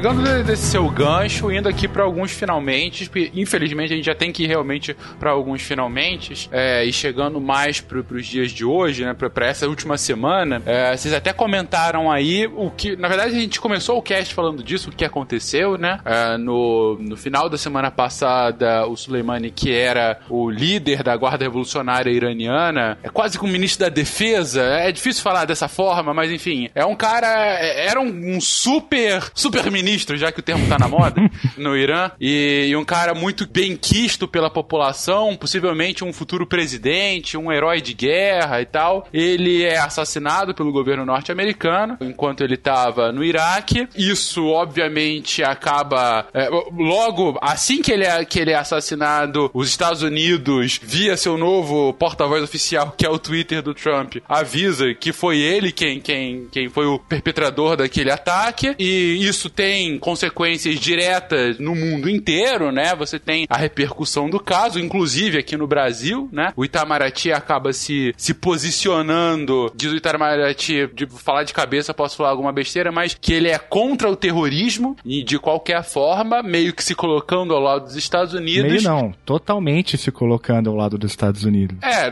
claro. E se colocando, inclusive, é, rechaçando o ataque que houve à embaixada norte-americana logo logo em seguida, né? Como uma reação inicial de alguns grupos não governamentais iranianos. Bom, e esse é o posicionamento do Brasil nesse início. O Bolsonaro fala uma outra coisa. O Ernesto Araújo não fala porque ele tá de férias, porque tirar férias é algo frequente com os ministérios aqui. E continua nisso até que agora, na terça-feira, o Irã revida, fazendo um ataque, né? Uma sequência de mísseis a uma base americana no Iraque. Esse ataque é, não, não tem nenhum prejuízo em vidas humanas, poucos prejuízos materiais. O Irã fala que realmente foi que o perpetrador desses ataques, como um revide, inclusive, cita o artigo 51 da Carta das Nações Unidas, que diz que justamente um ataque ou uma invasão à soberania de um país, ela pode ser respondida com um ataque, invasão de, de igual proporcionalidade. Então, dessa forma, o Irã estaria respondendo os Estados Unidos e não faria mais nada, a não ser que os Estados Unidos fizessem uma tréplica desse ataque. Ouvinte, essa é uma leitura muito particular do artigo 51 da Carta da ONU, tá? ah, realmente foi, foi a justificativa que eles usaram. Eu realmente nem lembro do artigo 51. Não, o artigo 51, é, a Carta da ONU coloca. É, todos os países abrem mão da utilização de força militar na resolução de conflitos e força militar só pode ser usada é, com autorização do Conselho de Segurança. O artigo 51 é o que diz que os países podem utilizar a força militar para autodefesa, individual ou coletiva. É isso que diz o artigo 51. Se você for atacado, você pode se defender. Você não tem que ficar esperando o Conselho de Segurança falar nada. É, é isso que diz o artigo 51. Direito à autodefesa. Bom, e a partir daí o que veio de novidade hoje, na quarta-feira, foi justamente Trump falando que, bom, deixando pelo menos implícito que não faria mais nenhum de ataque, né? Que tá buscando a paz. É, e só que colocaria novas sanções ao Irã e que não deixaria que o Irã pegar, é, tivesse armas nucleares até o final do mandato dele. Foi justamente essa discussão que acabou de ter se o Marcos traz que para ele o, o, Trump sai ganhando nisso porque ele consegue justamente os seus fins, é, ele consegue o assassinato ao líder, ou seja, um grande golpe, um duro golpe contra o Irã, sem grandes revides, né? Os Estados Unidos quase não teve qualquer tipo de, de problema com isso, caso a situação acabe aqui nada mais seja feito. Lembrando que a gente está gravando isso na quarta-feira, pode ser que até a publicação desse cast daqui a 24 horas isso pode mudar, pode acontecer alguma coisa amanhã ou depois que esse cast for publicado. Mas é essa a situação atual. E aí, já indo, como eu disse, para os finalmente do cast, eu pergunto: e aí, gente, a partir de agora, o que, que, a gente pode esperar? Não, na verdade é o seguinte: é, o Soleimani, ele não era só esse um líder, né, como você falou, um super ministro, mas ele era, para usar outra palavra na moda, um mito. Né? Existia toda uma mística da invencibilidade dele e o nome dele levava, era uma grande propaganda do regime para o alistamento de jovens. Né? Então a morte dele é quase como um deus que cai. E por conta disso, o Irã tinha que reagir rapidamente. Agora, ao mesmo tempo que isso acontece, o premier do Iraque vai ao Irã para acompanhar o sepultamento do, do Soleimani e antes do ataque à bomba, ele é avisado dos mísseis, ele é avisado de que haverá o ataque, né? E o ataque vai acontecer em duas bases norte-americanas que foram muito importantes na época do combate a, a, ao ISIS. Então, no final das contas, fica para o povo iraniano que o, o herói foi vingado. Uh, em seguida, o chanceler do Irã diz é, também não quer a escalada da guerra, que busca paz, que é mais ou menos o que o, o, o Trump vai falar no dia seguinte. Porém, o presidente vai dizer que nós não vamos parar enquanto os Estados Unidos não saem da região. Algo que o Trump também aborda na fala dele, dizendo que vai começar a delegar para outros membros da OTAN a participação, é, é, atuação na região, uma vez que o Iraque já votou pela saída dos Estados Unidos do Iraque, né? Então, é, percebam como tem aí todo um, um jogo, né, que, que tem a ver também com a imagem do governo é, iraniano e, de certo modo, como o, o, o, Trump também, por isso que eu falei que era um recuo, né, falei pro Marcelo, tá mais ou menos alinhado com o que, com demandas também que vêm do oponente, né? Então, só queria mencionar, mencionar isso e por isso que eu acho assim, claro, a gente não sabe o que vai acontecer, se vai ter algum, algum outro tipo de represália, se é, grupos xiitas vão começar a ficar mais fortes dentro do próprio Iraque, né? Isso é uma coisa que a gente acabou não falando, né? Mas a morte do Saddam acabou dando para os xiitas o Iraque de volta. Então, se isso vai levar a morte de americanos e aí sim, né, levaria a um, a um talvez um, uma escalada por parte dos Estados Unidos. Mas outra coisa importante, os Estados Unidos não teve apoio internacional, né? Então, assim, Grã-Bretanha, é, França, ninguém comprou muito a ideia de uma possível invasão, muito diferente do que a gente viu com o Bush é, é, em 2001, ou, ou, vocês estão do meu lado ou vocês não estão. Né? Então eu acho que, que, dado esse quadro aí, já que você pediu, eu acho que a tendência é que, porque assim, não era uma paz e de repente aconteceu alguma coisa. Um cenário de constantes faíscas na, naquela região existe, né? Com americanos, enfim, quem acompanhou o cast até agora percebeu que é uma região muito é, é, ruidosa. É, isso eu acho que vai continuar acontecendo, né? Mas a maneira como já, como já estava. E acho que, enfim, não dá para fazer aposta nenhuma, mas eu acho que o cenário pinta alguma coisa assim e acho que favorece, se ficar assim, favorece o Trump para as eleições. A gente fez um, um levantamento histórico aqui, mas essa é, situação recente, ela foi precipitada por dois eventos que a gente citou muito de passagem, né? Um é a invasão uh, do Iraque em 2003, como, como o Marco citou. Uh, os americanos derrubam Saddam Hussein, derrubam um moderador sunita dentro do Iraque, dão aí, como ele falou, né, o Iraque de volta para os xiitas, permanecem no Iraque até 2011, um acordo negociado pelo Bush, implementado uh, pelo Obama, eles começam a retirar as tropas do Iraque. um dos da, da, da, uma das consequências disso é o fortalecimento do Estado Islâmico, principalmente a partir de 2014, é, e a necessidade de lutar contra o Estado Islâmico. Isso desencadeia uma série de atores regionais, é, muitos deles curdos, por exemplo. Não é, é, coincidência de que vários ataques estão saindo do norte do Iraque, da, da cidade de Kirkuk, e muitos deles xiitas também. Né? Então você tem um, um, fortalecimento, um estreitamento dessas relações entre é, o Iraque e o Irã. O Iraque e o Iraque nos anos 80 eram inimigos, né? porque o Iraque estava na liderança sunita do Saddam Hussein. A hora que o Saddam Hussein é removido pelos americanos, os americanos devolvem o Iraque de volta para os xiitas e para o Irã por consequência. Né? O outro evento é a Primavera Árabe. Né? E aí você tem duas consequências. Né? A, o, o enfraquecimento do Saddam Hussein é, e a derrubada de, de alguns regimes, eu estou me referindo principalmente à é, derrubada do Mubarak no Egito, faz com que o Egito busque uma aliança com a Arábia Saudita. Os sauditas começam é, uma projeção de poder na região e muito para contrabalançar essa expansão é, regional é, que o Irã está fazendo. Então você tem uma disputa regional, não só entre Israel e os outros países, mas entre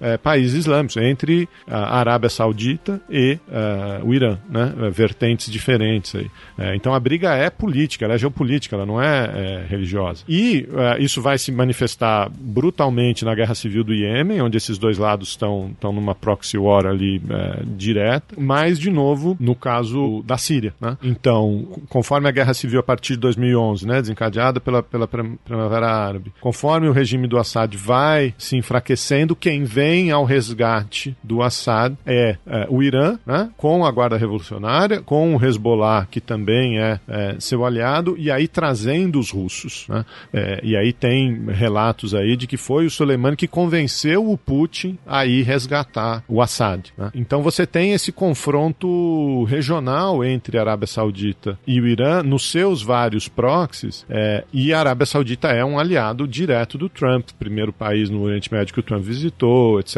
etc. Então você tem essa, essa dinâmica regional acontecendo. Não é à toa que, o, que o Trump rompe o acordo, implementa novas sanções, etc. Os sauditas estão olhando para isso. Então, o que, que vai acontecer, Fencas? Eu acho que os eventos dessas últimas semanas é, não aumentam a probabilidade de guerra no Oriente Médio, mas aumentam a probabilidade da gente ver um Irã sim com armas nucleares, porque agora isso pode ser questão de sobrevivência para o regime iraniano, uma aliança cada vez mais próxima entre Irã e Iraque, a retirada sim de tropas americanas do Iraque, né, um acirramento desse confronto geopolítico regional, e aí tem uma, uma consequência no cenário internacional, vocês já mencionaram aí que o Trump dessa vez agiu sozinho, que os aliados europeus não estão comprando, é, etc. Mas se lá em 79 quem agiu contra as regras do direito internacional foi o Irã, dessa vez foram os americanos. E aí tem que se fazer justiça, não é só o Trump. Né? Esses ataques a drones e esses a, assassinatos direcionados vêm sendo praticados desde o governo Bush filho, foram extremamente intensificados durante o governo Obama. Os dados dos programas de drone uh, do Obama, o Obama fez exatamente isso, ele tirou os soldados para não ter uh, o impacto negativo na opinião pública e, e, aumentou demais as incursões assassinas por drones. Uh, e esses números são coisa de outro mundo. Se você para para olhar o número de civis, o número de, de, de, vítimas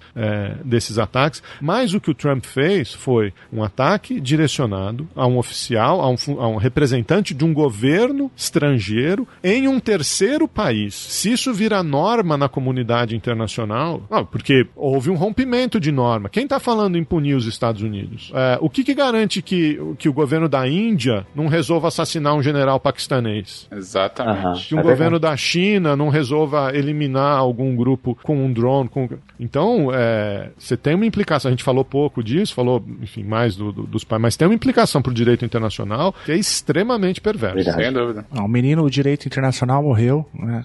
Essa história.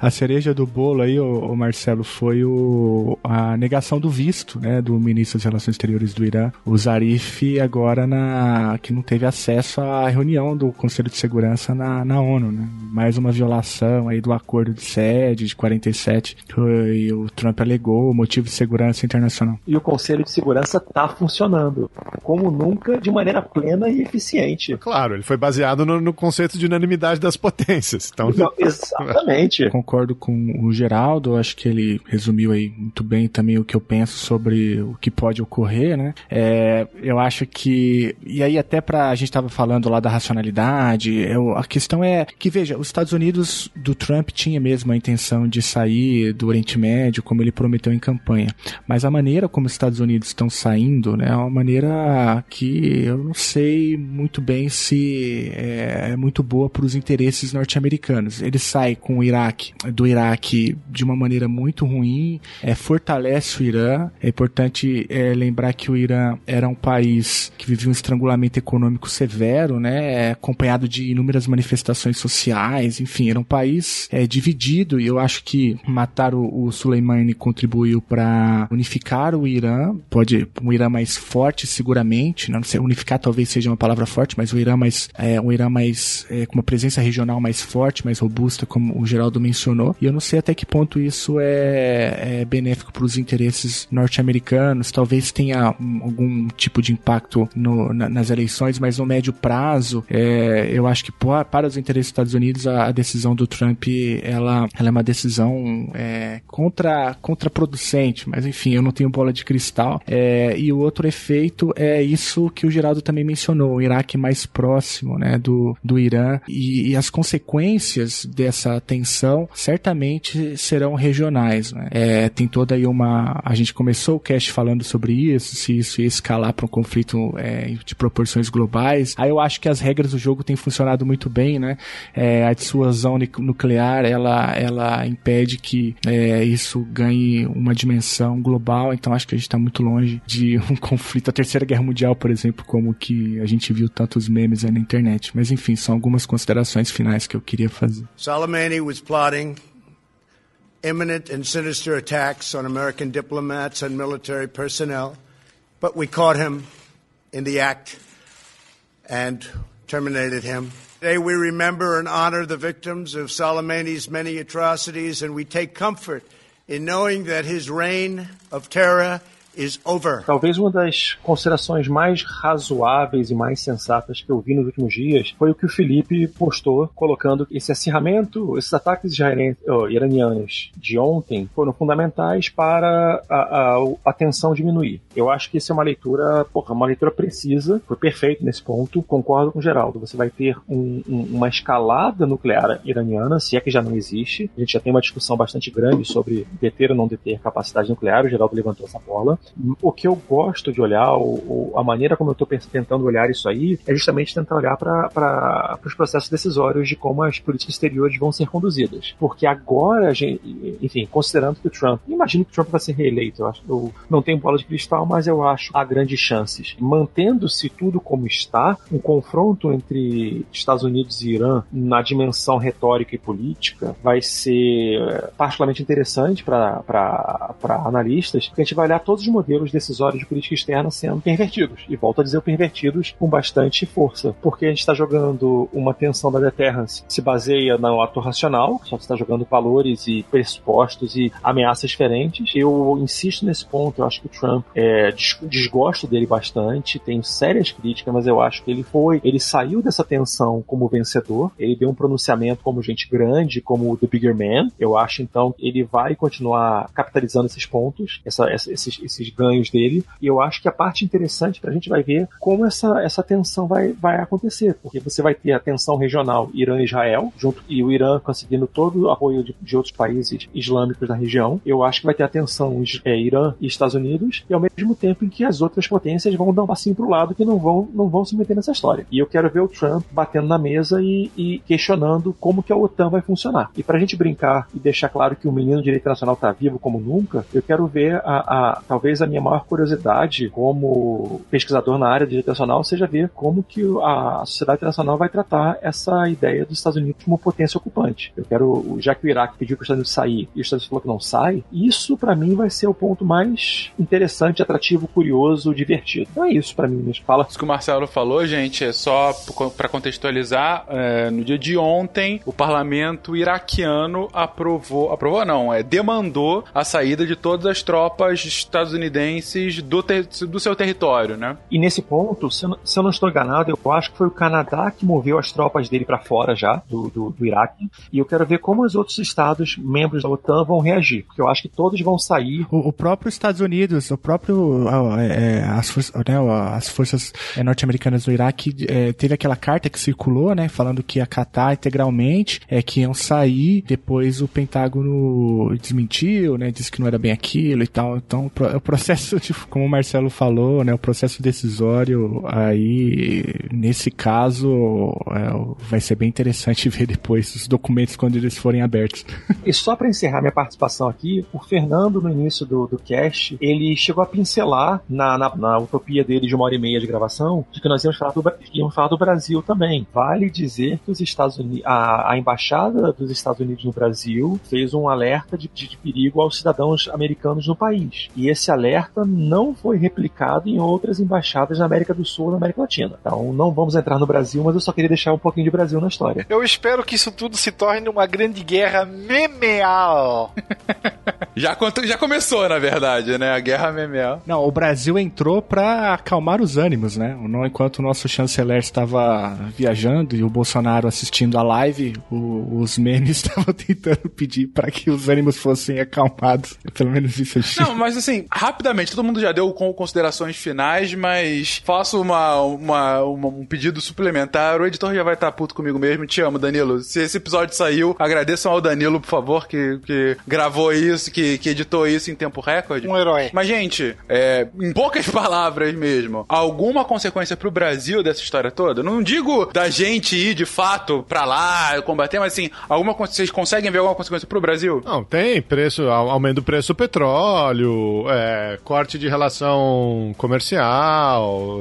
É... é... se eu fosse produtor de milho, eu, eu estaria preocupado. Ou de soja. Mas, mas, mas, ninguém vai ter que sacar o, o, o certificado de reservista do fundo armário, sabe? O ponto acho que é, é isso. Não, não, isso não, isso nunca. Mas é mais um, um tabaco dessa nossa falta de política externa, né? É, é, já estamos de joelho há, há, muito tempo, nem para denunciar nada a gente tem capacidade ainda. É, acho que não, não tem impacto claro, ah, tem, tem o comercial, tem o petróleo, tem exportações, mas é, é mais um elemento na, na perda de prestígio da nossa política externa. É, e se deu uma importância que não tinha, né? É, bom, não, assim, Brasil sempre, sempre foi uma país, assim, clamando pela neutralidade, solução pacífica de controvérsias e tudo mais, e isso, de fato, tá se esvaindo bem rapidamente. Mas, é, ainda sobre o Brasil, nem com aquela questão de, de resbolar, tríplice fronteira, algo, não poderia nem respingar, respingar alguma coisa assim, numa potencial escalada, nova escalada de tensão lá? Cara, eu acho que são. Se respingar alguma coisa, eu não acho que vai ter uma conexão imediata com isso, não. Eu acho que é, é, pode ter, sempre pode, mas não vai, não vai ser isso, ou pelo menos não vai ser essa canelada aí que vai fazer com que a gente se dê mal na história, sabe? Não, não, tem, não tem base com tropa americana aqui, né, Fencas? A não ser que a gente mande gente para lá. A não ser Alcântara daqui a pouco, né? Mas, mas tem uma, uma coisa que eu queria mencionar, é, eu concordo com vocês, o Brasil não tem muito o que dizer nessa história, mas o, o bolsonarismo, cara, poderia usar um, essa história do Hezbollah, tríplice fronteira, como um elemento discursivo aí é, no cenário eleitoral, né? Sei lá, pensar uma conexão maluca aí entre terror, petismo, comunismo e abortismo, né? Não, já fez agora, né? No, né, nessa live do Bolsonaro, no final, ele não, não cita o Lula, que estava querendo deixar que o Irã deixasse, enriquecesse mais, ele cita nominalmente, né? Tem esse elemento, esse elemento discursivo. Acho que do ponto de vista prático, material, real, concordo com o que vocês falaram, mas é, traz um, um, bloquinho a mais dentro dessa, dessa narrativa globalista, terraplanista aí do, do Ernesto Araújo e companhia. Beleza. Bom, finalizamos aqui, fizemos um, uma, uma imersão no relacionamento Estados Unidos-Irã nos últimos 70 anos. Obviamente que a gente teve que simplificar muita coisa, passamos por cima de muita coisa, não deu para falar tudo com a profundidade que o assunto demandava, mas mais uma vez, ante o calor do momento, a gente queria publicar é, nossas um breve histórico pra galera não ficar desencontrada sobre o que, que tá acontecendo e como que chegamos até aqui e uma ainda mais breve análise sobre o que tende a acontecer a partir de agora. Gente, é um assunto vivo, tá acontecendo nesse momento, como eu disse, pode ser que nessa já madrugada de quarta para quinta-feira, nas próximas 24 horas, algo de muito novo aconteça. A gente nem citou, por exemplo, o avião ucraniano que foi derrubado ou que caiu em território iraniano no dia de ontem. O terremoto? O terremoto, porque, enfim, ontem foi um negócio espetacular no Irã, espetacular. A gente nem citou os foguetes na Embaixada Americana hoje, agora de noite. Teve mais foguetes agora? Isso aí não tá confirmado não, hein? Dois foguetes caem perto na Embaixada, dando a CNN. Caiu na área verde lá, na Zona Verde. Olha só, as coisas estão acontecendo nesse momento, não deu para citar tudo, a gente ainda tem que ver o que, que, vai ser desse avião que caiu lá, na, lá no Irã, novos do, desdobramentos, seja a partir do exército iraniano, seja a partir de grupos que ele apoie, novos desdobramentos do governo americano, essa questão dos Estados Unidos sendo impelidos a sair do Iraque, mas já dizendo que não saem, e como é que isso vai ficar a partir de agora, e qual vai ser o próximo passo que nosso grande chanceler vai falar do Brasil em toda essa história. Gente, espero que vocês tenham gostado. Comentem aí o que vocês estão achando dessa maluquice toda. Peguem seu certificado de reservista ou não, só peguem a pipoca e continuem acompanhando esses desdobramentos. Um beijo para vocês até semana que vem. Pega uma cerveja, é muito mais útil, cara.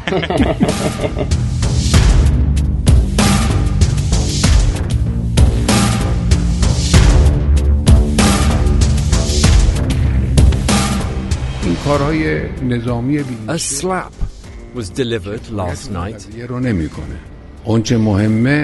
But what is important is that the seditious presence of America in the region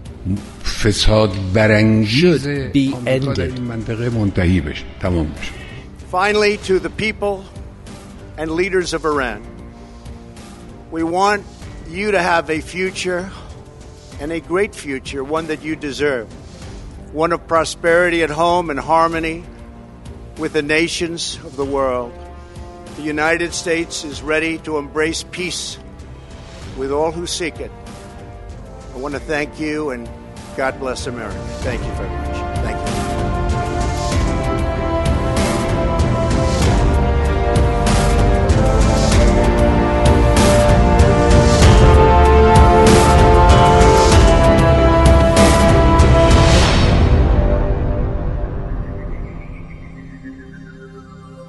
Se a ciência não for divertida, tem alguma coisa errada. Tem que ser divertida. A coisa mais divertida que tem é a ciência.